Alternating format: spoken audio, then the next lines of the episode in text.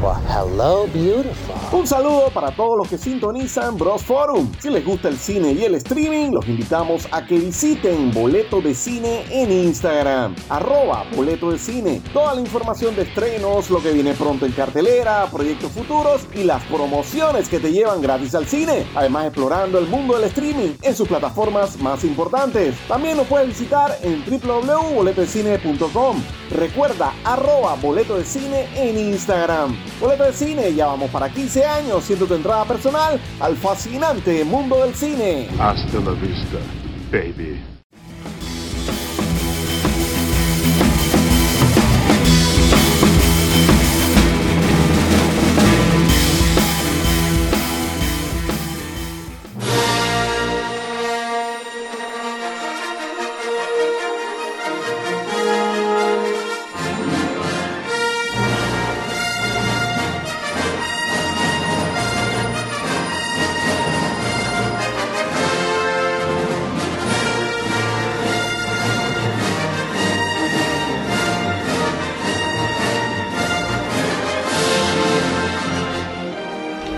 Bienvenidos a Bros Forum, hoy en una edición intergaláctica, una edición especial. Señores, may the force be with you, que la fuerza los acompañe. Celebrando el día de Star Wars, Bros Forum presenta una edición especial hablando de todo, que, todo lo que representa la franquicia de Star Wars y tenemos de invitados. Hoy, primero presento al Master del Jedi Council, el experto. The Force is strong in this one. El mismo señor Albert. Albert, bienvenido nuevamente. Bueno, gracias. Un placer estar aquí para hablar de algo que en lo personal me encanta y sí, desde soy de la vieja guardia de la vieja república porque fan desde el 77 y bueno, estamos aquí para hablar de Star Wars en el día Star Wars Day. May the Fourth. Y así mismo como tenemos el lado luminoso de la fuerza, pasamos al lado oscuro. ¿Viste? Porque el uno inquisidor, el inquisidor, el Sith. Welcome to the dark side. El mismo Josh, el enforcer del Forum. Bienvenido, Josh. ¿Qué es lo que mi gente? Sí, vamos a hablar de Star Wars, vamos a hablar de eso que les gusta, las precuelas, las secuelas, lo que está saliendo. Pelen el oído porque el programa va a estar bastante bueno.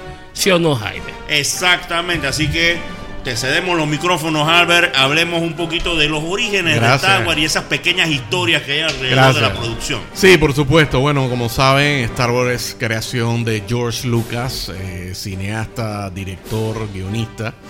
Eh, George Lucas tenía la idea, lo que él llamaba, después de haber hecho su película American Graffiti, allá por oh. el año de 73 que estrenó, tenía su siguiente proyecto, ya lo estaba desarrollando, lo cual él llamaba ópera espacial. Entonces George Lucas crea lo que se conoce en el argot cinematográfico un draft, que es básicamente una historia, donde él eh, eh, cuenta, eh, narra desde los orígenes de, Anakin Skywalker, en ese momento se llamaba Anakin y no Anakin y no era Skywalker, sino era Star Killer. Pero por diversos motivos no le gustaba que sonaba como a Killer. A Star Killer. No le gustaba eso. Ah, a Killer, a Killer. No le gustaba la parte de Killer. de la mancharon en el área. Entonces le pone Skywalker, pero para evitar tener que contar toda una historia desde el inicio, le empieza por lo que es el, el acto medio, como se dice. Entonces empieza más bien contando la historia de Luke Skywalker. Entonces, así se desarrolla por bastante tiempo. Vamos a tratar de ir a medida que vayamos avanzando por la trilogía original, ver ciertos aspectos. Eh, por ejemplo, eh, en verdad los Jedi al principio se llamaban Dai, pero Dai suena una palabra japonesa, pero quería eh, sonaba muerte, a Dai de morir, y él les pone Jedi, Jedi. Escribe esa palabra.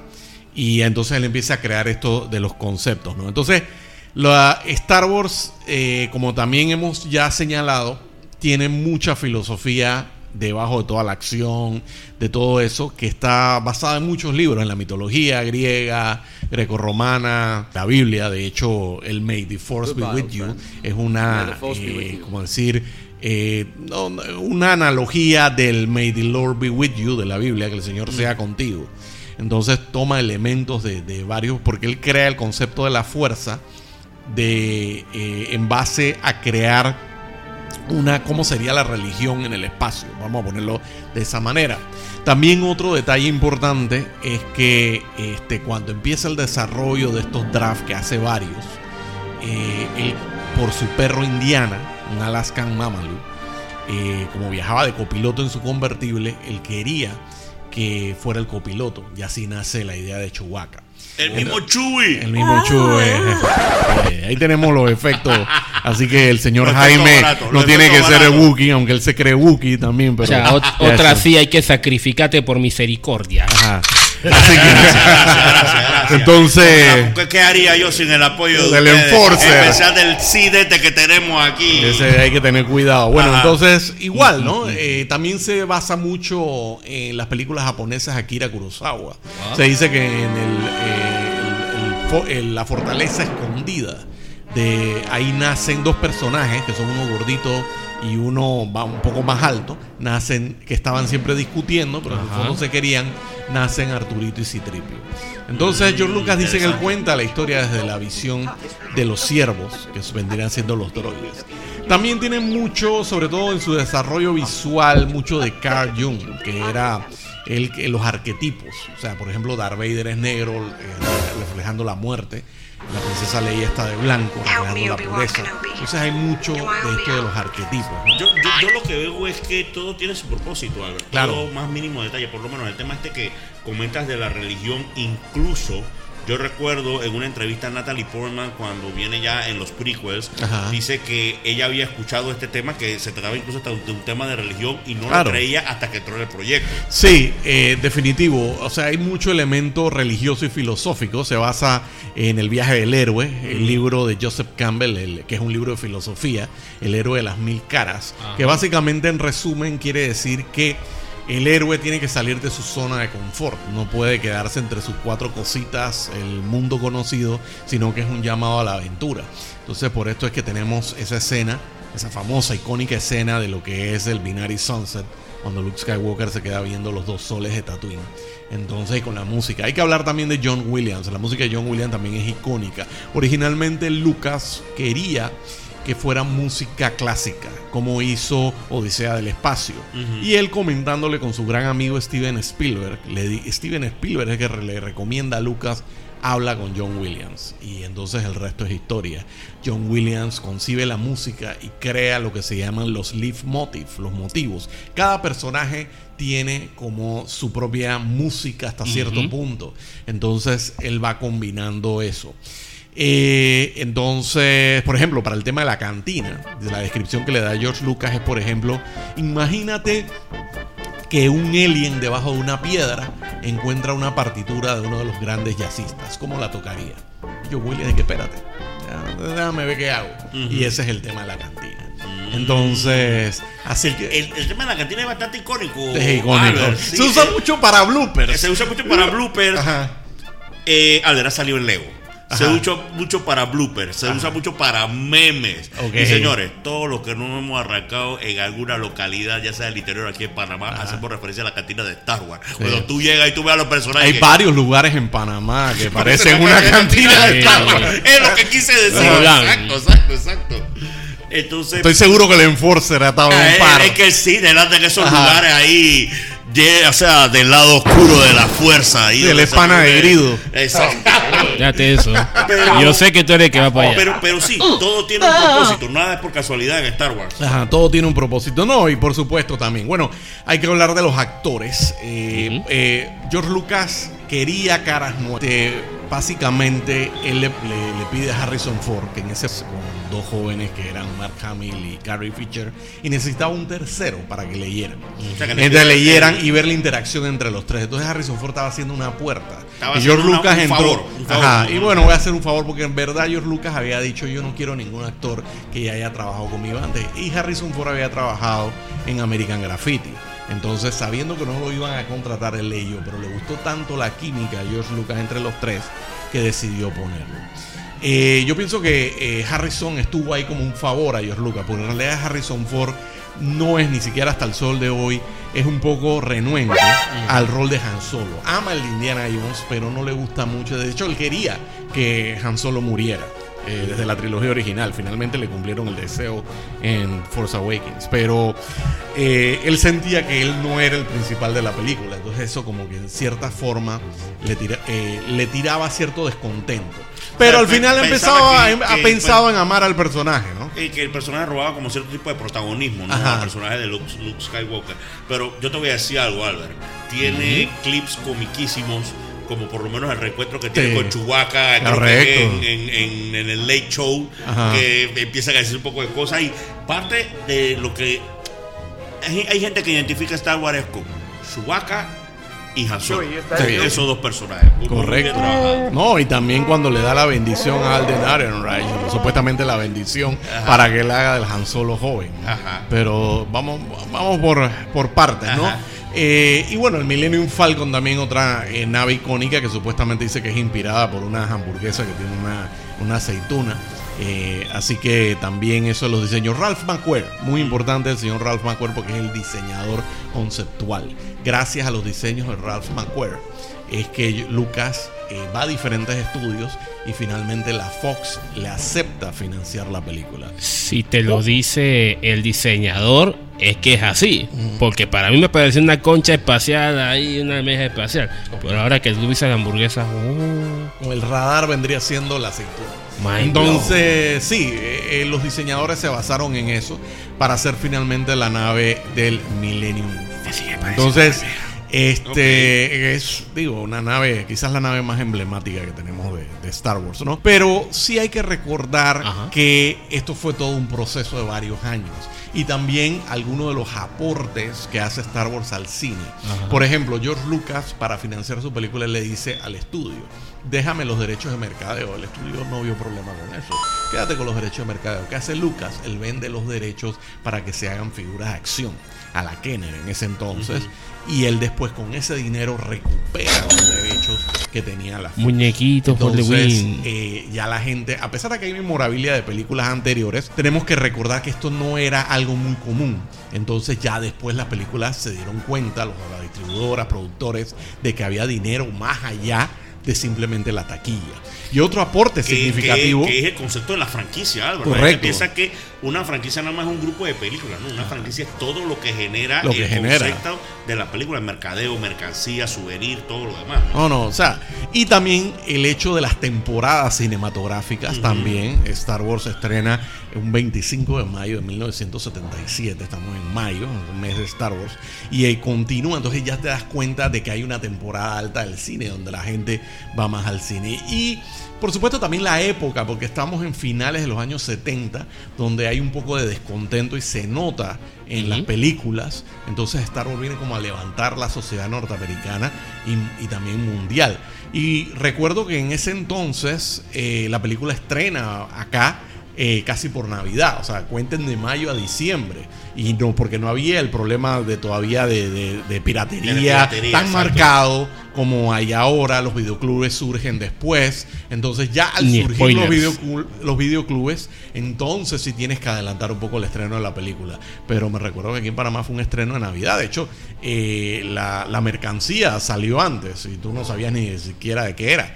Entonces, Star Wars vino a cambiar muchas cosas a nivel de, del cine de aquel entonces y muchos de esos aportes todavía continúan. La industria de efectos especiales, por ejemplo, Industrial Light and Magic, los efectos especiales en una película eh, no tenían la, eh, la preponderancia que tuvo la de Star Wars, de que tuvo prácticamente una compañía aparte hace los efectos especiales. Entonces, eso también revoluciona la industria del cine y también esta compañía posteriormente eh, hace efectos especiales de varias películas, como por ejemplo la de Star Trek, que John Dykstra y otro parte del equipo de los que hicieron los efectos de Star Wars hace Star Trek The Motion Picture también. Así que hay una colaboración entre ambas franquicias en cierta forma, pero obviamente Star Wars domina en la parte cinematográfica y eh, éxito total, no, eso se sabe. En 1977, la A New Hope, Una Nueva Esperanza, episodio 4. Y por supuesto, ya entramos en terreno en 1980, cuando viene el Imperio contraataca, que estrenó acá también para la temporada de Año Nuevo, me acuerdo, también. Eh, y bueno, ya tenemos entonces en 1983 el regreso del Jedi, que precisamente la película este año está cumpliendo 40 años. Así que Brutal. es definitivo que hay la trilogía original a mi concepto y para la mayoría de los fans es como la Santísima Trinidad de Star Wars. O sea, no puedes tocarla, esa es Y- la joya de la corona. Es, la- es el santo criar, como decirlo así. Sí. Y, tiene, y tiene sus highlights. eh, Albert, Tiene por lo sus menos. highlights. Tú en preproducción nos comentaste que para ti el pico de la franquicia es el Imperio Contraataca. El Imperio Es Contraataca. el Imperio Contraataca y, en- y en el Imperio Contraataca se da... Mira, hay varias cosas revolucionarias en el Imperio Contraataca. Yo Sí. tengo un libro Ajá. que trata, que se llama eh, básicamente los guiones anotados, que son el guion de las tres películas originales con comentarios de los directores, del mismo George Lucas y así, ¿no? Y también de gente de producción. Uno de los grandes debates, porque eh, para los que saben un poco eh, de cómo se desarrolla una película, eh, siempre hay reuniones del equipo, siempre hay reuniones de la gente, de los guionistas. Y entonces el Imperio contraataca. La gran controversia que había es que vas a poner la gran batalla al principio de la película. Entonces tú estás viendo eso, la batalla de Hot. O sea, estás poniéndolo al al principio de la película. Entonces, eso como que crea una disyuntiva. Entonces, pero eh, se dieron cuenta de que, de que podía ser posible. Entonces, el Imperio contraataca también tiene una gran eh, co- cosa que era revolucionaria. Los malos ganan. Los malos Los ganan. malos ganan. Ajá. Los malos ganan, sí, porque generalmente en las trilogías, que no se hacían muchas, Albert, tampoco no me vienen muchas en el cine. Sí tenemos de repente secuelas. Sí, y demás. secuelas, de repente el fuera planeta de los simios. El planeta de los simios, el planeta del padrino, que más, son cuestiones más apocalípticas que otra cosa. Sí, el, Pero- el padrino que sí tuvo la secuela, ¿no? Pero lo que pasa es que en el padrino yo lo pongo como que ven acá, es que el malo es el protagonista. Ajá. Acá no, acá Acá no. es desde la primera te ponen que el Luke Sí. es el protagonista Sí. y en la segunda los malos ganan. Los malos ganan. Y se revela uno de los grandes misterios del cine. Sí. Ellos tiran una bomba. Y gracias a Dios no había internet. Y no gracias había a Dios y no, no había spoiler como Señores, ahora. Y se suelta una de las grandes secuencias de escenas y frases que hasta, podemos decir, casi 40 años Sí. después, sí, Sí. 40 Sí. años después, siguen haciendo memes, siguen haciendo parodias de Luke. Luke, soy tu padre. eh, El señor James Earl sacudidos. Jones. El señor James Earl Jones, hay una anécdota que él dice que en cabina la estaba leyendo Solamente tres personas sabían la verdad. y él no estaba incluido. No, él no sabía hasta que la leyó. Este Pero no James la Jones, leyó. el director Irving Kirchner y George Lucas, por supuesto. Y también hay una anécdota, la famosa frase I love you, I, I love know. you. El I know fue improvisado. El, el know fue improvisado porque la frase que estaba en el guion eh, no le gustaba al director Irving Kirchner. Irving Kirchner fue eh, profesor de George Lucas en la Universidad de Southern California. Ah, y Entonces, sí. George Lucas quería tomarse como un break de todo lo que había tenido y él le dio la dirección a Irving Kirchner. Irving Kirchner decide en medio de la filmación pedirle a Harrison Ford que improvise y ahí sale el Know. Fue una improvisación y una de las frases también icónicas en el cine porque sentía que la frase que decía como que I love you too y Estaba eh, no, era para Han Solo. No era para, no Han Solo. que está flat, no era para Han Entonces, el I know. Entonces, dice Carrie Fisher, yo tuve oportunidad de en una convención ir a un conversatorio con ella, que en paz descanse. Oh. Eh, y ella dijo que, que ella no sabía del cambio. Entonces, como que ella se sintió como una tonta, como que, que ella se sintió como una tonta porque le está contestando eso, pero que ella después le dan su desquite en el Return of the Jedi, porque entonces ella, es al Eh, revés, eh, se ella- intercambian ella dice, la eh, frase. Se intercambian la frase. Así que por lo menos dice que compensó con eso. Otra anécdota que dio Carrie Fisher, y yo la corroboré con el señor Peter Mayhew, Chewbacca, cuando lo traje a Panamá para una convención Ajá. del Jedi Council Panamá. De paso, saludos a todos los miembros del Jedi Council Panamá. eh, fue que cuando la escena de Bespin están totalmente en fuego. ¿Por qué? Porque entre toma y toma empezaron a tomar un licor de día que era amaretto, era un licor dulce. Y cuando graban la escena de Bespin, dice que están to- totalmente en fuego. Cuando graban esa escena también. Pero sí, mira, para nada más terminar la anécdota de James Earl Jones, él dice, al final termina su sesión en cabina y que, you are going to fix it. O sea, van a arreglar esto, ¿verdad? Y que sí, sí, sí, no te preocupes, parte de la historia y todo lo demás, pero sí, hay cualquier cantidad de anécdotas en la trilogía original. Eh, incluso en preproducción nos contaste una anécdota ya para cerrar por lo menos la parte de la trilogía original del regreso del Jedi de por qué el sable láser es verde. Sí, porque realmente la razón, digamos, de la saga era porque Luke lo hace con partes que encuentra en, en la, en la choza de Obi-Wan. Pero la razón real del mundo real es que el sable azul con las partes del desierto eh, no combinaba bien. Entonces deciden ponerlo en verde. Porque como había pantalla verde, eh, sable azul y todo eso, entonces deciden hacer unos ajustes y el sable verde va mejor con lo que era la parte de la pelea de la barcaza de Mira, yo como Pero las primeras tomas que Ajá. hicieron y que uno las ve en los diferentes DVD, detrás de cámara y demás, fue con sables. Técnicamente por el chroma key. Yo, yo Chroma key, correcto. como fanático, más o menos que conozco un poquito.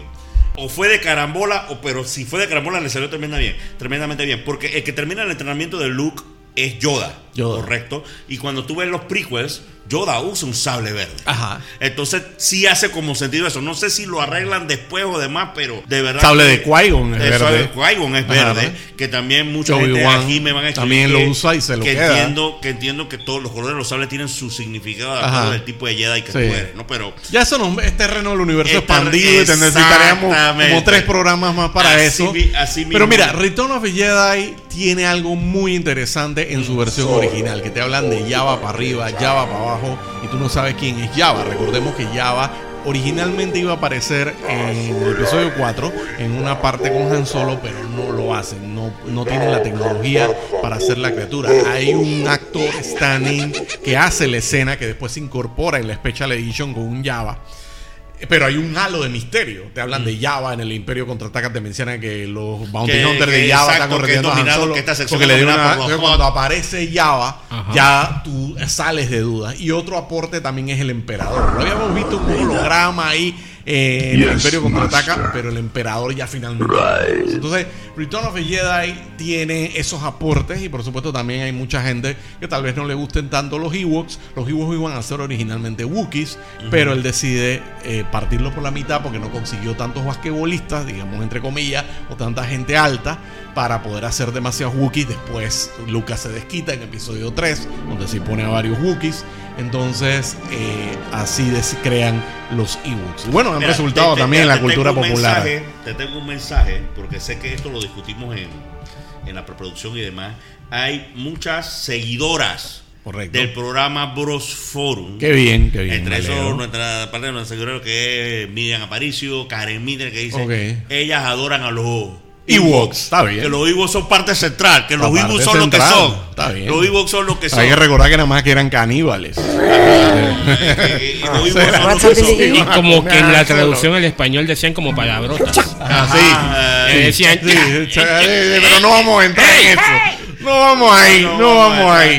Entrar en eso. Oye, y también un aporte que no ahora que mencionas a damas, un aporte de Return of the Jedi que vemos la Slave Leia. Oh, No, yeah. casi Leia, no vamos, Slave. si le decís casi arrancamos la siguiente etapa de Slave Leia, que ha sido Oye, el bikini que de metal. Señores, Friends, todo- el todo capítulo de Friends. Jennifer Aniston complaciendo a Rocco de Slave Leia Y en las convenciones convenciones. eso es un plus. Es, un- es- es un plus. Sí, de verdad que mira, son diferentes deta- detalles. Creo que trilogía original, cada película aporta lo suyo. Claro. Y antes de saber que fueran a existir los prequels, que vamos a abordar ahora más adelante, había sido el cierre perfecto. el cierre perfecto. Oh, Álvaro, o sea, antes de tú imaginar que iban a hacer lo otro, para ti era el cierre perfecto. Cierre perfecto. Era el sí, cierre perfecto. definitivo. Pero, señores, sabíamos que había más. Bueno, Albert, cuéntanos un poco. El regreso del Jedi cumple 40 años, si no me equivoco. Correcto, estrenada originalmente en 1983, ya llegó a 40 años, casualmente este fin de semana en Estados Unidos. Eso es solamente por allá, hubo un reestreno de la película y sorprendentemente estuvo en el top 5, entró en la posición número 4, recaudó 5.1 millones y solamente estuvo en 475 salas, así que considerable el logro que tiene una película de 40 años, ¿no? Mira, lo que pasa es que yo lo veo como las películas de Star Wars fueron películas hechas para verlas en el cine. Así es. Yo, por efecto de la edad que yo tenía cuando se estrenaron lo demás, Mm. creo que la mayoría la vi en televisión. Aproveché, yo no sé si tú En el acuerdas, 97. En el 97 cuando fue el La Special Edition. Special Edition, la remasterización. Oh, sí. ¿Tú te Las escenas nuevas. Escenas nuevas. ¿Tú Si Han disparó primero. ¿Tú recuerdas? O Grido que- disparó, no, dispararon que eso- igual. que, que ya eso no, que ya eso no se hace. Ok. Eso es para los demasiado fan hardcore. Ok. Eh, yo pienso, ¿te acuerdas cuando las daban las tres seguidas? Ok. Pero era como después de las 10 de la noche.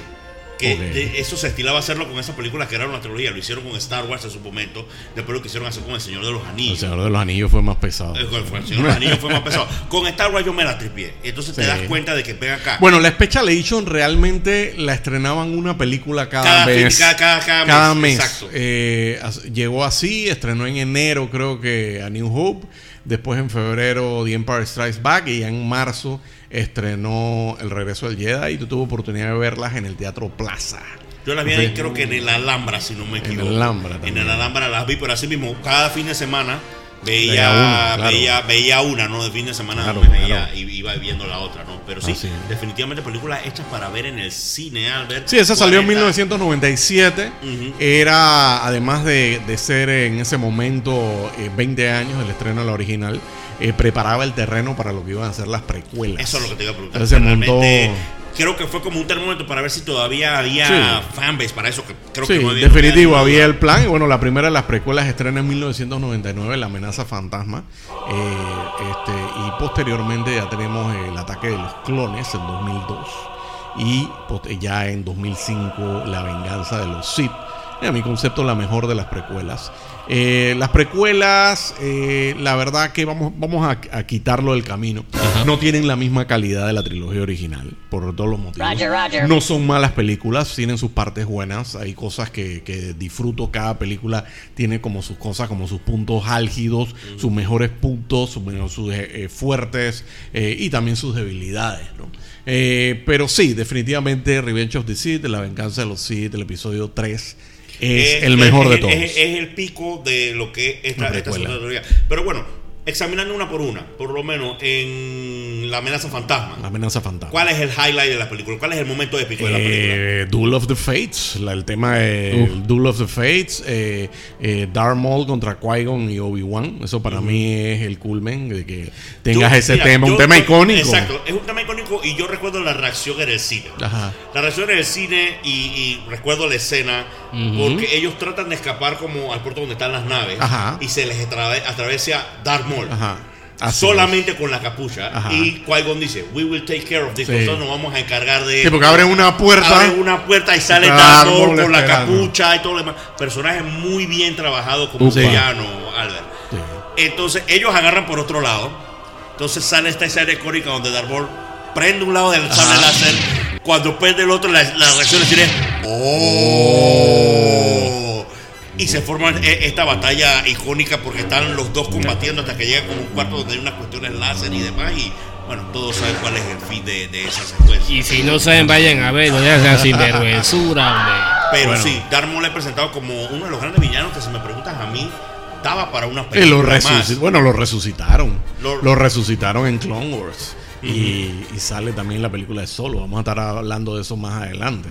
Entonces, sí, definitivo, escena icónica. Bueno, tenemos Attack of the Clones, que a pesar de que tiene también sus cosas criticables, eh, sobre todo en lo que es la relación de Anakin y Padme. Tenía que pasar así, Albert. ¿Cómo iba a pasar? Dime, si no pasaba así, No, ¿cómo no, pasaba? yo no tengo problema de que pase, es un amor adolescente, Es un pero amor hay diálogos, adolescente. hay diálogos ahí, hay diálogos, hay diálogos ahí que, que parecen de telenovela, pero bueno, esa es otra historia, pero lo mejor ahí es Jango Fett, los clones y Obi-Wan Kenobi. Eso, eso es el Mira, el yo lo veo por highlights. Te estás dejando un personaje por fuera, Albert. ¿Cuál? El Conde Dooku. Conde Dooku también. El Conde Y Yoda, Dooku. la pelea de Y- y Conde la- Dooku es- con es Yoda. que te digo que ese realmente es el highlight de la Ah. película. Porque cuando tú ves los trailers, Sí, te porque- ponen a Anakin ya en una etapa donde es este Padawan, pero que ya domina lo que es su habilidad Ajá. con el sable láser. Y el pico de Obi-Wan Kenobi, digamos como general Kenobi acá en, en- en las guerras clóricas, ¿no? Como se le conoce. Pero no habíamos visto a Yoda hacer muchas vainas. No. No habíamos visto a Yoda hacer No habíamos visto a Yoda nada. peleando. Nada, No sentado, habíamos visto a Yoda sentado. peleando. Y entonces ver a Yoda Ni Artu volando. sacar el sable láser como si fuera un Pistolero, un pistolero. y pelear con el conde Dooku y, y, y, y- No, y la cara de malo que y la pone. cara de mona y que está y el man y que saca el sable y le dice que much to learn you still have Ajá. my old padawan todavía te falta mucho por aprender Eh, es icónico Porque recuerda que los trailers ponían Yoda Gran Guerrero. Hay unos trailers que ponen a cada personaje Ajá. y le ponen un título, pero tú no- si no veías la película no entendías. Yoda Gran Guerrero, si Yoda se la pasa sentado. Eh, también vemos. Pensaba que era un pacifista, Exacto, como un Buda. pacifista, un- exacto, un- buscaba concesión. También ves por primera vez pelear a Mace Windu. Ajá. Que esa escena, dentro de todo lo que pasa en el Coliseo, donde matan a varios de los Jedi contra los, estos robots y demás. Tú sabes el cuento del sable morado, ¿no? No, cuéntame, el padre. Del cuento morado es que él le pregunta a George Lucas eh, que, que- qué va a pasar, ¿no? Y George Lucas no, que vas a estar en una batalla con varios Jedi. Entonces él quería destacarse. Y entonces le pregunta, bueno, ¿qué color de sable quiere? Él dice morado. No, pero es que nada más hay azul y verde. Y él dice, bueno, yo lo quiero morado. Y entonces eh, George Lucas le, le consigue su deseo, ¿no? Entonces hay también Hay una cosa que el una sable especial. el sable dice que abajo del sable Ajá. de Mace Windu, Samuel Jackson le pone BMF en ref bat. mm, mm, mm. Entonces, en referencia a otra película famosa donde él usa esa frase, la cartera. ¿Cuál es tu cartera? La que dice Big BMF. Moda. Ah, esa. Entonces ahí está el inside joke de eso. Sí, sí. Definitivamente que después de Yoda, Mace Windu es el, el mejor duelista que hay de Porque la- tiene su, del su Jedi con, Council. Con- con su duelo con Jango Fett. Eh, sí, primero y se primero. faja con el emperador Y y, hasta faja. le gana al emperador. Lo que pasa es que entró Anakin. No, pero esa es la tercera. Esa es la tercera, esa es la tercera. El Revenge of the Sith. Pasemos ya a la tercera. Revenge of the Sith. Que está claramente ese highlight donde él le gana al emperador. Recordemos Ajá. que Mace Windu es este tipo de Jedi que entiendo yo, yéndome un pasito al universo extendido, que puede andar tanto en el lado oscuro como en el lado El fuerza. el Bapat, que es la técnica, usa elementos del lado oscuro, pero tiene que ser un Jedi muy habilidoso para no dejarse consumir por ira.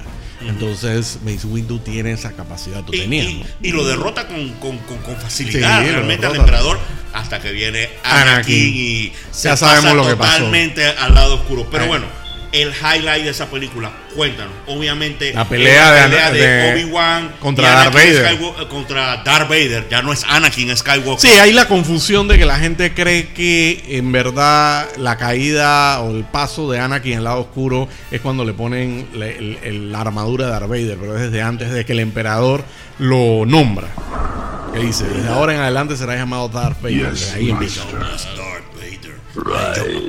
Así que la pelea de Mustafar, por supuesto, que se dice que el assistant director, que no está en los créditos, no lo busquen en su DVD porque no lo va a encontrar, es Steven Spielberg. Steven Spielberg fue que diseñó en gran parte la pelea, sobre todo la parte del puente, donde ellos corren eh, por un puente, ciertos elementos, Steven Spielberg se los sugirió a George Lucas. Si usted tiene el DVD de, de Revenge of the Sith, busque en la parte de las extras, ahí hay una conversación cuando George Lucas y Steven Spielberg están en el estudio, que están, eh, Spielberg visitó a Lucas en Londres, donde era el estudio donde filmaban, y ahí él le, le dice, mira, corren por un puente, hacen esto, hacen lo otro, así que fue el primer asistente de, de director de esa, de Mira esa qué interesante, ¿eh? Así que tienen, tienen eso, pero no, no, no fue acreditado. Capaz que ni cobró por eso, porque ellos son amigos.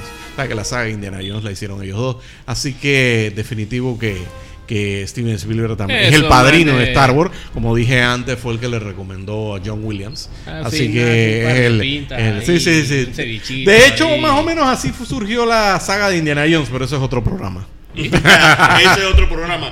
No, sí, y hay historias legendarias porque incluso no es nada más Steven Spielberg. Dice que había un grupo de jóvenes directores, incluido Brian De Palma, Correcto. Steven Spielberg. No, y hay un tributo, hay un tributo en Star Wars a Steven Spielberg que es los E.T. en el. Senado Galáctico en The Phantom Menace. Ajá. Eh, Ah, ok. Así que búsquelo ahí en la escena del Senado, están los E.T. Entonces, por eso es que se dice, si el E.T. que vino aquí a la Tierra no habrá sido un Jedi, porque podía volar la bicicleta. Sí, Puede haber sido un. Jedi. Son teorías, Son teorías. Y Reconoció a Yoda, había Ajá. un niño disfrazado de Yoda y él lo iba a seguir. Así que hay una teoría interesante de eso. Se crean muchas teorías interesantes. Y acuérdense de algo, señores, en Star Wars no pasa por nada, nada pasa por casualidad. Ajá. Nada, todo Nada. tiene, todo detalle está bastante bien pensado, ¿no?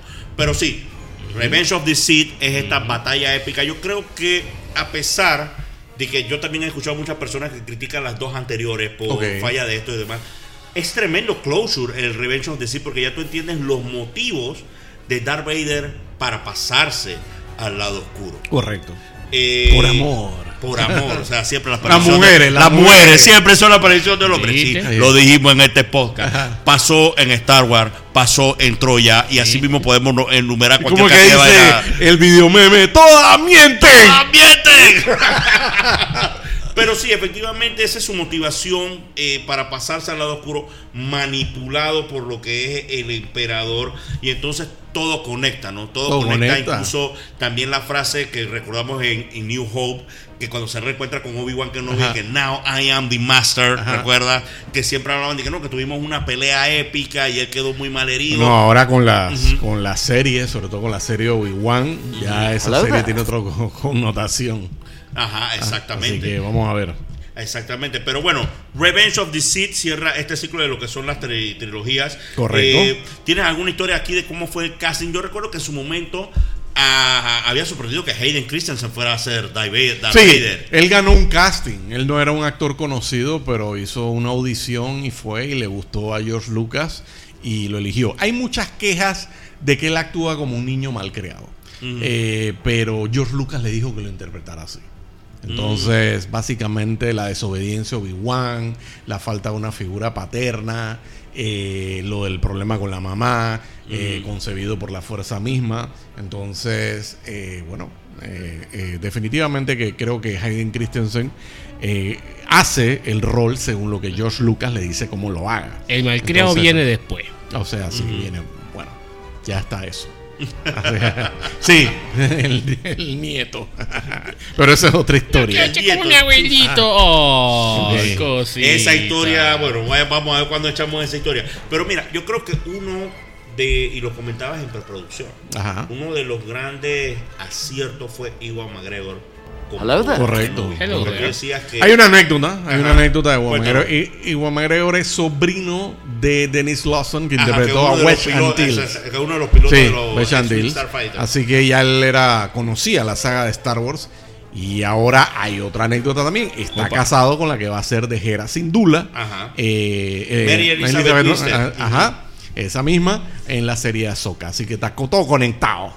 No, De hecho, se dice que él fue el que le consiguió el rol. No, y- De que, "Hey, si ustedes quieren que yo vaya para la serie de Obi-Wan, consígale chamba a mi esposa. Pero. No, pero mira, es bien interesante porque tú lo, dentro de lo que nos comentabas, a veces hacer una versión joven de un actor tan icónico como lo fue Alec Guinness. Señores, Eso. El rol de Alec Guinness en la primera en la primera trilogía es vital porque le da credibilidad a la película. Correcto, igual que Peter Cushing. Exacto. Eh, estamos hablando de actores galardonados. Sí. O sea, le da credibilidad al proyecto. Esos fueron dos actores que como tenían contrato con la Fox, que tú sabes que ver, eso todavía se da. Mm. Que te amarran el estudio. El estudio les, eh, les paga tanto y dice, bueno, esto es por tantas películas. Entonces el estudio le dijo, tienes que usar a estos dos actores. Y bueno, y hay la anécdota de que él no quería, que eh, Alec Guinness no quería que Obi-Wan muriera en la pelea con Vader. Entonces George Lucas tuvo que sentarse a explicarle que, que era por el bien de la película. Ajá, bueno, eh, finalmente sabía que había decía George Lucas, yo sé que lo iba a traer de algún modo de vuelta. Y bueno, este está eso. Y bueno, Peter Cushing eh, también, otro actor Ajá. renombrado, sobre todo de películas de terror. De hecho, hay una cuestión de que trabajó incluso con Christopher Lee. Era muy amigo de Christopher Lee. Entonces, este, y también trabajó con Dave Prowse, que se puso el uniforme de Vader. Trabajaron juntos en, en- en las películas de terror. Así que ahí hay un, siempre una, una conexión, ¿no? Y bueno, también la anécdota de que él usaba botas con su uniforme del Imperio, de Grand Moff Tarkin. Y él le pidió a George Lucas, oye, eh, la verdad que las botas me están matando, puedo usar chancletas. Y entonces en muchas escenas, por eso los tiros de cámara, creo que hay uno nada más, donde se le ven las botas. Porque, y los otros tiros de cámara son de la cintura que hacia arriba, ¿no? No se ven las botas porque andaba en chancletas. Entonces, como que fue un favor que él le pidió a George Lucas. O sea, parece mentira, pero George Lucas no, no negaba favores, ¿no? No, El- no el- negaba el- favores. No, no es tirano, no es tirano. Ajá. No, no, no era tirano, pero sí. Eh, Iwan McGregor le da, digamos, nueva vida a toda Correcto. una generación de lo que es Obi-Wan Kenobi. Y me llama Bueno, y el señor Liam Neeson, Y no el podemos señor Liam Qui-Gon. Jinn también. Que, exacto. Ajá. Pero no, lo que me llama la atención, por lo menos en el caso de Iwan McGregor, ahora con la serie que vamos a abordar más adelante de Obi-Wan Kenobi, él es como líder del proyecto. Sí. Porque recordemos, adelantándonos un poquito, que la serie tuvo una polémica con una de sus protagonistas y demás, y fue Iwan McGregor que en redes sociales y en todos los medios Sí, salió a correcto. Salió a defenderla que en el universo de Star Wars Sí. no había lugar ni No, para para, el racismo, racismo, ni odio y todo lo demás. Y hay que, de verdad que. La actriz que hacía de. Reba. Hay, hay que aplaudir eso y es uno de los líderes del proyecto. Uno de los líderes. Si habrá Bien nueva temporada de Obi-Wan Kenobi, creo que Albert no lo sabemos hasta ahora, ¿no? Bueno, lo más seguro es que haya, pero lo último que se supo en el último Star Wars Celebration, que se celebró en Inglaterra este año, hace unos meses, dijeron que, que la verdad que no, no están en eso ahora, pero que no es algo que han descartado, sino que prefieren como invertir en nuevas Puede series. que no, Como puede mire la fuera de Ahsoka, pero eso debe venir porque quedó un final abierto. Ahora, ahora bien, este, es- ¿cuándo? Ya no lo sabemos, pero de que viene, por ahí deberá venir. ¿no? Señores, Azoka. Azoka. No, azúcar. No. Ese es esos memes, caray. Bueno, como saben, eh, del, desde el 97 eh, para acá, este, las llegaron, hubo también una escasez de hasta, pero de, como digo, de perdón, del De material. 83, del 83 al 97 hubo un tiempo donde no hubo eh, como mucho de Star Wars y vivíamos de lo que se llamaba el universo expandido. 97, las Special Edition preparan el terreno para las precuelas, eh, es en 2005 donde se estrena Revenge of the Sith. Y a partir de ahí, este, supuestamente Star Wars no iba a volver al cine. Eh, entra entonces en lo que se llama eh, la fase de lo de la animación de, la, de las series animadas y estrena Clone Wars. La película de Clone Wars se estrena en 2008. Esa película precisamente es la que nos introduce a Ahsoka y sigue con una serie que va por varias temporadas. Y en el eh, primero hay una serie que hace antes Gedi Tartakovsky, que sale en el Cartoon Network, y posteriormente Lucasfilm toma el control y hace, hace esta serie. Dave Filoni es el responsable. Dave Filoni ahora es uno de los directores, productores de The Mandalorian junto con John Favreau. Él Así que Dave canon. Filoni es el que crea esta serie de animación. Esto tuvo un lanzamiento, su primer episodio tuvo un lanzamiento en cines eh, allá por el año de 2008. Entonces Clone Wars eh, ya nos introduce, no es la primera película o animación de Star Wars, ya en los años de la trilogía original estuvo Droids e Ewoks, que son otras series también, que más o menos no tuvieron la, Pero la no tuvieron- potencial, no tuvieron, la popularidad. No, no, y además eran difíciles de ver, no te la daban aquí en muchos canales y si las daban no, Ahora, no yo- tenían yo secuencia, tengo eran duda- como un relleno. Yo tengo una duda aquí live. Aquí, aquí. Yo tengo una duda aquí live, Albert, por lo menos. Yo recuerdo Clone Wars, los pequeños clips que pasaban en Cartoon Network, que no eran más de Correcto. 5 minutos. Eran- Esa es la de Gedi Tartakovsky, que tiene los personajes alargados, estilo. El mismo creador de Samurai Jack, de eh, Dexter, eh, etcétera. Y, pero sin embargo tiene su continuidad con lo que es la película. Porque eh, eh, eh, esos Es correcto, pero punto. actualmente eso no se considera canon. No. Eso no se considera canon. Hay algunos elementos que ahora son canon, pero no, no todo eso no es canon. Eh, para efectos de, de Disney, Lucasfilm, lo como tú lo quieras llamar, lo que entra y vigente es la Clone. Wars de Filoni. Ok. Con Ahsoka y ese lote. Pero hay elementos de esa que Ahora, háblanos un poquito. O sea, yo también vi la película de The Clone Wars. Wars, ajá. Muy buena película. Ajá. Muy buena película. Háblanos un poquito de Filoni, porque tú tenías una, una curiosidad de Filoni. Filoni era una persona que creo que es el que le tomaba Sí. las notas a. Tomaba las notas. Él todos Digo, los Lucas. lunes en la mañana él se iba a la oficina de George Lucas y conversaba como por dos horas con George Lucas y pedía. De hecho, hay una anécdota. Allá con George Lucas fuera del mapa, vendió, vamos a hablar de eso más adelante, vendió a Disney. Cuando venía el eh, lo del libro de Boba Fett con eh, Grogu de Mandalorian, esa parte, él deci- George Lucas le dijo, Grogu tiene que tener un entrenamiento Jedi. O sea, Grogu tiene que tener un entrenamiento Jedi para que sea creíble de que puede tener lo de la fuerza. A pesar de que es un natural con la fuerza, porque hizo cosas naturales, pero el, esa parte, o sea, esa parte de Luke Skywalker llevándoselo al final de Mandalorian, el, el entrenamiento que después regresa, sugerencia de George Lucas. Así que todo eso le, le hicieron caso a George. Lucas. Le hicieron caso a George Lucas, porque bueno, más adelante Vamos, vamos a ver. vamos a ver cuando- caso. no le hicieron No le caso. hicieron caso y fue un desastre. Pero bueno, proseguimos, Albert. Bueno, bueno, la película de Clone Wars y pasamos entonces eh, ya en 2013. 4 mil millones de dólares, 4K millones se eh, compra Disney, eh, Lucasfilm, incluyendo también Indiana Jones, toda la saga de Star Wars. Eh, y bueno, ya entonces vendría el año siguiente Star Wars Rebels, otro animado. Y ya entramos en terreno en 2015 con The Force Awakens. El despertar de la El fuerza. despertar de la fuerza. Ok. Recuerdo por lo menos ese meme donde salía yo a The Force need five more minutes. Ok, ok. Así que bueno, eh, el despertar de la fuerza, se introduce un nuevo personaje, eh, viene Rey, eh, que a algunos les gusta, a otros no, pero es lo que yo siempre viene la digo. parte interesante. Eh, el detalle está en que a diferencia de las precuelas y de la trilogía original, esta película eh, se hace sobre la marcha. Entonces muchas cosas entró J.J. Abrams. Dice George Lucas que él le ofreció un tratamiento de un draft para que desarrollaran y que Disney no lo quiso. Entonces eh, aquí hay la controversia de que si qué pasó con esta película, que pudo ser mejor de lo que era. Yo estoy de acuerdo. Es una película que yo la considero entretenida. Pienso que lo que salva esta película es Han Solo y Chewbacca. No tengo nada en contra de Rey. Me parece que Ridley hizo un excelente papel. Y carga la película, Ajá. yo la vi también. Y el Millennium Falcon. El Millennium Falcon. Yo pienso que, como te digo, buenos actores. Está el señor Oscar Isaac también. Eh, pero esta película pudo ser mucho mejor si se tomaran la molestia de explicar desde un principio el origen del rey. Pasa que Porque- no te puedes saltar ese paso, Álvaro. y Disculpa Ajá. que te interrumpa, porque esto lo hemos hablado varias veces, hasta con un par de cervezas nos hemos, nos hemos sentado a hablar de esto. Yo creo, los fanáticos, los fanáticos de Star Wars, casual, tanto los casuales como, lo- como yo, que saben de repente un poquito más, no a nivel experto, Ajá. no superamos la parte de que Rey no se, no se ve un entrenamiento Jedi, como tú dices, el origen de ella. Ajá. Y adelantando un poco, se enfrenta al villano y derrota al Sí, porque sin ningún entrenamiento. no hay problema con pilotear el Millennium Falcon porque ella vivía dentro de un AT-AT. Y de repente tú puedes decir que ella pudo haber aprendido por su cuenta, sabía pelear. O sea que ese no es el problema. El problema Ese es no que es el ella problema. toca el sable de Luke que encuentra en la fortaleza más canata.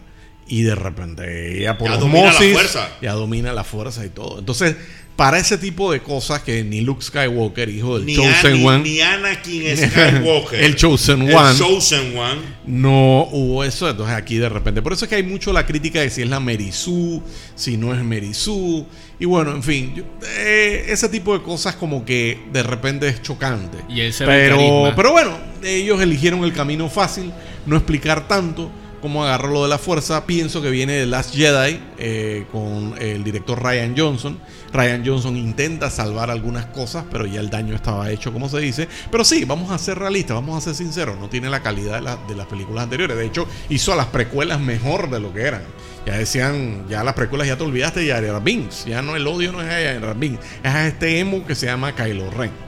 Que no lo hace mal no a Driver. mal. Adam Driver es tremendo actor, señores. Sí. Si no han visto el trabajo de Adam Driver, buscan su filmografía. Es tremendo actor. ¿Sabes qué es lo que me llama la atención, de Ajá. este proyecto? Tienes tremendos actores. Sí. Jóvenes, olvídate de los de la, de la trilogía original. Sí. Tienes a Adam Driver, tienes a, a- a Oscar Isaac, es el nombre del actor, a la chica que hace de R. Tienes Daisy un buen- Ridley, John tienes un buen Boyega. núcleo- Un buen núcleo de Sí. Pero Ey, no tienes hasta Max Boncido diciendo que lo desperdician Y- en la y- película. Exactamente, lo desperdicias ¿por qué? Porque no tienes una buena historia. Tienes historias Y ese personaje tenía potencial porque es un historiador de los Jedi. Y solamente le da un USB. Ya, eso es toda la función de Max Boncido y ya lo matan. Ah. Entonces, ya, ¿qué pasa? Entonces siento que se desaprovechan, eh, se aprovecharon oportunidades. Pudiste juntar a los de la trilogía original porque no les dio la gana de buscar un MacGuffin. MacGuffin en el argot cinematográfico es lo que impulsa la película.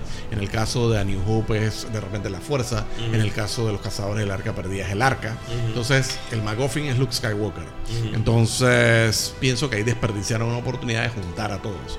Yo no tengo problema en, en The Last Jedi con el trauma, que yo le interpreto que, que él está sufriendo un post-traumatic stress disorder. Es un equivalente de eso. Porque los héroes no tienen que ser perfectos. Eh, ¿A quién Iron Man no lo era, Capitán América refieres tampoco. A Luke Skywalker. Ah, ok. Hay mucha gente que les disgusta que Luke Skywalker veterano no es el aventurero de la trilogía original, pero obviamente hay un conflicto de lo que él vivió y de lo que él atravesó, de este tipo que se le voltea, le quema media academia y le mata a todos los alumnos. Entonces tú no vas a estar que- de que- andando con los Ewoks siendo Exacto. 30 años después. Eh, incluso sabiendo, conociendo ya la historia de lo que hizo su padre, o sea, él sabe lo que- de lo que es capaz el, el- el lado oscuro. Igual, yo no tengo problema con eso, incluso que sea un maestro cerrado que no quiere compartir los secretos de la fuerza y todo lo, todo lo demás. Lo que No, y la escena mí- con Yoda fue buena la también. escena con Yoda fue buena también. Lo que a mí me choca es, es- es lo que te digo, ¿no? Hace lucir como que el camino del Jedi es un camino que puede tomar atajos. Y no, Correcto. no, no, no es así. Correcto. Incluso hay un gap donde la que está entrenando a Rey es, Eh, Leia. es Leia. Eso es en The Rise of Skywalker. Eh, The Rise of Skywalker. Que, hey, ve acá, tómate de repente unos minutos en la película en explicar el background de eso. Sí. ¿Me entiendes? No para. Bueno, lo- lo que pasa el es que- background es el flashback que hacen. Donde Sí. están entrenando los dos y, y- y Leia Sí, le gana a Luke. Dan a entender que- como que Leia que digo, también, mira, ¿no? Espérate, Albert, por lo menos para mí, que soy el, el- el fanático no nivel experto, correcto. O sea, tú no, no, las películas pienso yo que a ese nivel no se hacen para, digamos, de que lo, hey, full experto que ya conocen el universo Ok. extendido y todo lo demás. Había cualquier cantidad de herramientas y elementos para conectar una buena historia, No, Albert. El gran, hay dos problemas principales. Y yo entiendo tu punto. eh, y es válido. Es totalmente válido. Pero eh, el punto es que Snoke, el malo, resulta ser un clon de Palpatine. Eso fue totalmente como puesto ahí. Pero está bien, te lo paso porque hay como una rememoranza del universo expandido de que a Ana- eh, eh, a Palpatine le gustaban los clones y él sabía que eventualmente iba a morir y él tenía clones por Pero todos eso lados existe en el, eso existe en el, En el universo expandido, sí. estaba. Este, de hecho, hay una novela que es considerada leyendas ahora, pero es que hay mucho del universo expandido en las nuevas. Entonces, este, resulta ser que Rey, el origen de Rey, no se explica. Daba más lógica que fuera o hija Obi-Wan, o nieta Obi-Wan, o hija de Luke Skywalker.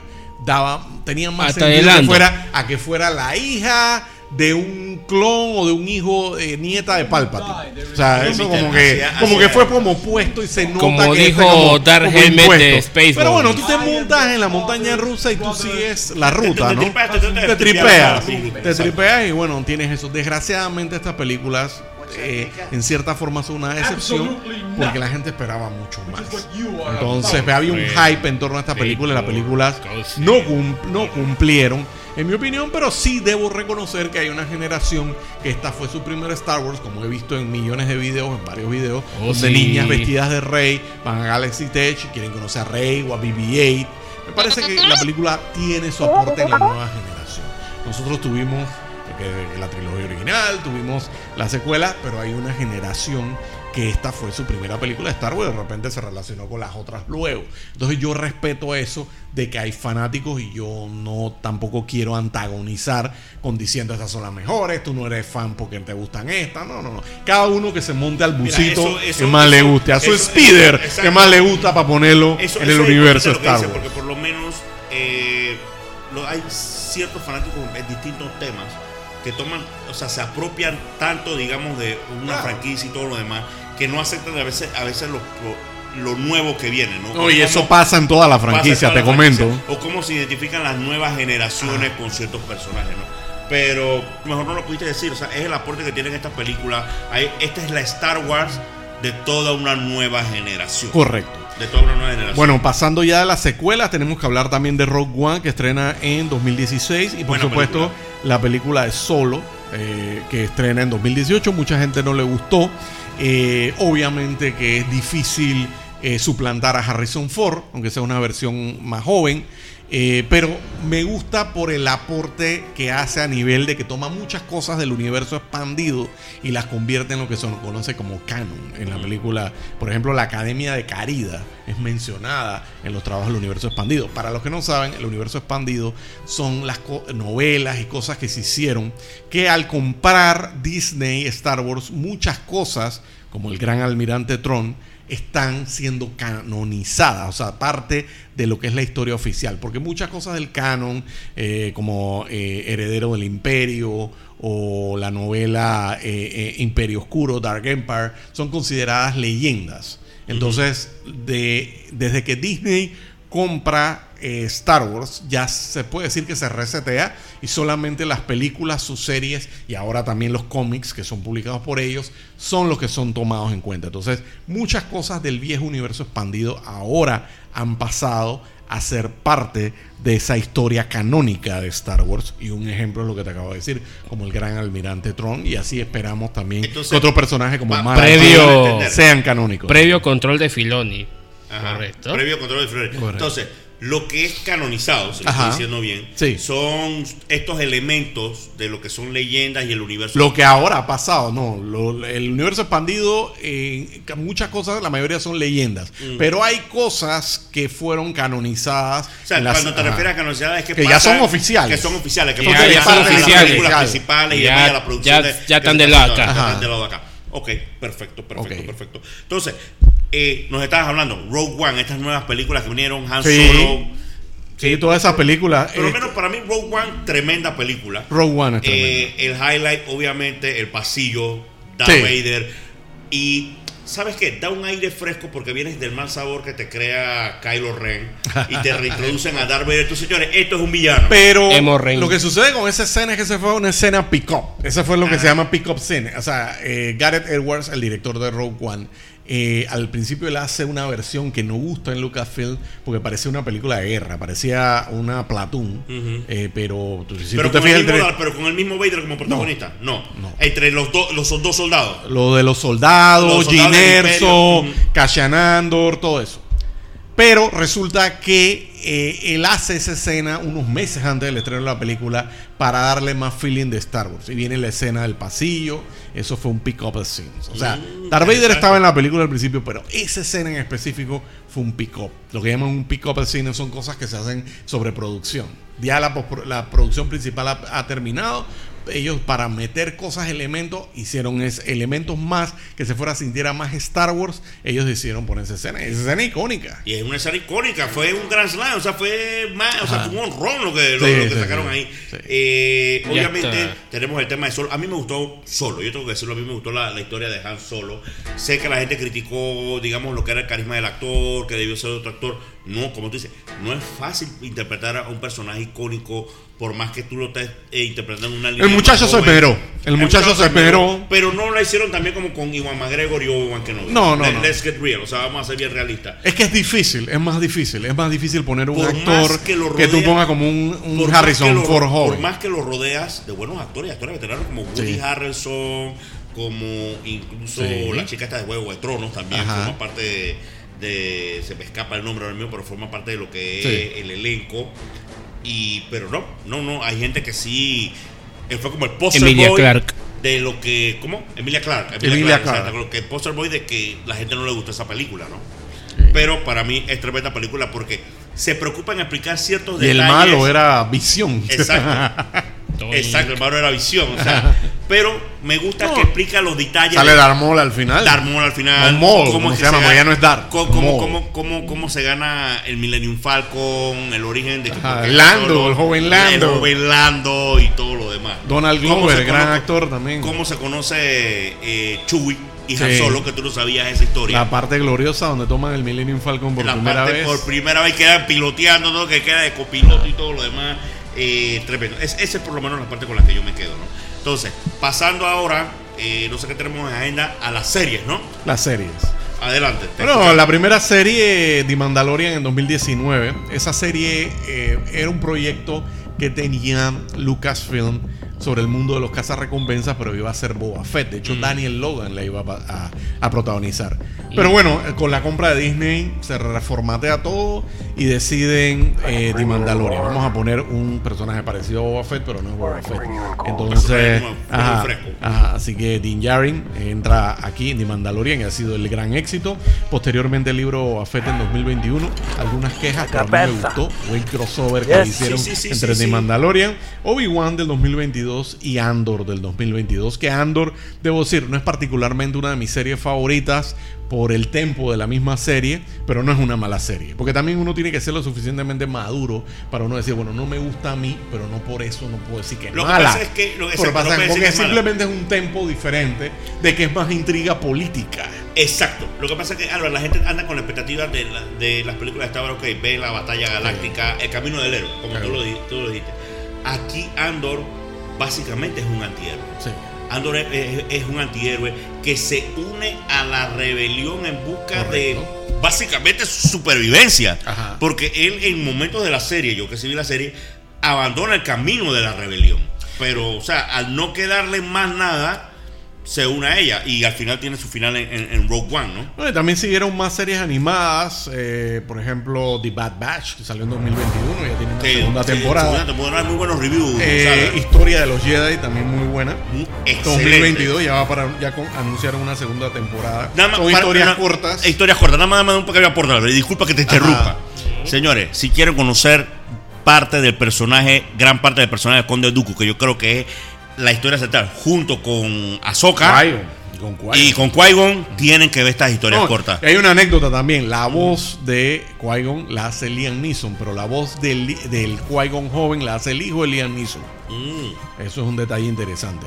Y también dibujaron muy bien a un Ah. Doku joven, que es básicamente Drácula. Exacto, este es, es Christopher, es Christopher Lee joven, sí, de Sí. verdad que es muy, muy parecido a lo que son los sketches, ¿no? O sea, Ajá. domina todavía esa presencia.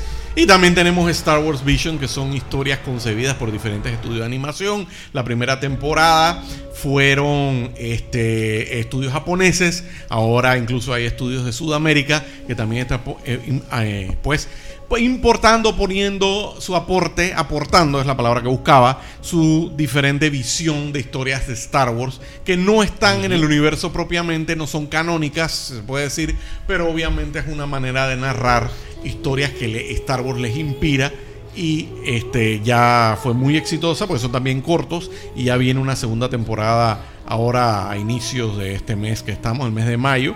Y también John Jedi Adventures también es otra serie, bueno, ya vi el futuro, tenemos que este año va a estrenar la serie Ahsoka muy esperada, también hay una serie Skeleton Crew que es una premisa interesante, eh, terrícolas en el universo de Star Wars, llegan jóvenes de nuestro planeta y quedan por algún extraño motivo en el universo de Star Wars. Y está también eh, The Acolyte, el acólito eh, en 2024. Y bueno, el anuncio de nuevas películas. Tenemos El Amanecer de los Jedi a cargo del director James Mangold, The Mandalorian y Ahsoka, que es eh, un proyecto, una serie, de una película que va a unir eh, am- ambas series. eh, puede ser un episodio una serie. Todavía estas cosas no se saben bien qué van a hacer. Que es dirigido por Dave Filoni. Y la película de Rey, que es la que más controversia ha generado. Rey dirigiendo una nueva academia por Charmin Obaid Chinoy. Así que es la directora. y Ya se confirmó que regresa Daisy Ridley. Así que de todas formas, Disney, y tiene todo el derecho para, de hacerlo, Por quiere eso compró- impulsar. por eso compró a los derechos, Rey Albert. Skywalker, y no pagó dos reales. Money, money, money. Así que quiere poner el dinero a producir. Así que ahí O sea, tienen ya ellos eso. quieren ver cómo recuperan su inversión, Álvaro, es parte de eso. Claro. Invirtieron en el personaje y demás. Y vamos a ver qué pasa. Cosas que me llaman la atención: la película de The Mandalorian con. Ajá. O sea, de verdad que, que se escucha bastante prometedor, igual que la segunda temporada de la historia de los Jedi. A mí me fascinó eh, la, historia, la, la historia de los Jedi, especialmente porque son cortos. O sea, tú Sí. básicamente. Creo que en un, en un almuerzo, o sea, en una hora, hora y media, te las Yo de una sentada la vi. en una, en una sentada, Sí. pero muy bien Muy trabajado. bien ya Yo trabajado. me identifico mucho por, con el Conde Dooku, porque al Conde Dooku te lo presentan, mm, conversan sobre el origen del Conde Dooku, sabes que fue estudiante de Yoda, pero no sabes por qué se volteó a la oscuro. Ajá. No, no, no, y eso lo presentan en la historia de los Jedi. Historia de los Jedi. Sí, de verdad ha sido un, un buen trabajo ellos han realizado. Y bueno, tenemos eh, mucho de dónde escoger.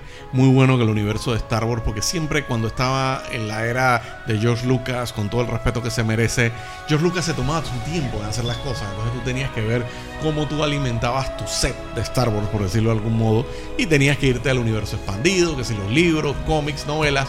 Pero ahora tenemos eso y tenemos mucho más porque también hay una serie andando y también hay proyectos, así que ahora no hay queja y siempre hay algo que ver. Muchas mentes detrás de Star Wars. Claro, En vez de una sola que era George Lucas. Claro, Y claro. el tren, y el tren se sigue moviendo. Bueno, Álvaro, te cedo los micrófonos de Bro Forum para que nos digas. Ahora viene May the 4, viene eh, este fin de semana. Creo que también van Sí. a haber ciertos eventos. Dos ¿Qué actividades. el Jedi Council. Eh, vamos a estar el 4 de mayo, vamos a estar jueves 4 de mayo, si usted es, eh, está en Dell, empleado de Dell, supongo que le debe dar- dar la comunicación, vamos a estar allá, pero esto es un evento exclusivo para empleados de Dell, vamos a estar allá en Panamá Pacífico, en Dell con una exhibición, así como también eh, se pasa por el stand de Jedi Council para hablar con nosotros y demás. Pero el plato fuerte es el sábado 6, el sábado 6 y domingo 7 en Multiplaza. Vamos a estar allá también con una exhibición. Vamos a estar prácticamente todo el día en Multiplaza. Así que eh, usted dese la vuelta por allá. Y pues eh, si le gustó este podcast y demás. Y ahí conversamos de Star Wars si, si quiere. Y bueno, esa es la invitación que tenemos para celebrar el Día Mundial de Star Wars. May the Multiplaza. Fourth. Busquen, Multiplaza. busquen a Albert que le dará un saludo y un autógrafo y todo eso. Bien, señores, eso fue Bros Forum en su edición especial de Star Wars. No queda más que decirles que, que la fuerza los acompañe. El Así camino así es. el camino así. Así que nos fuimos en 3, 2, 1. ¡Boom! Death Star exploding.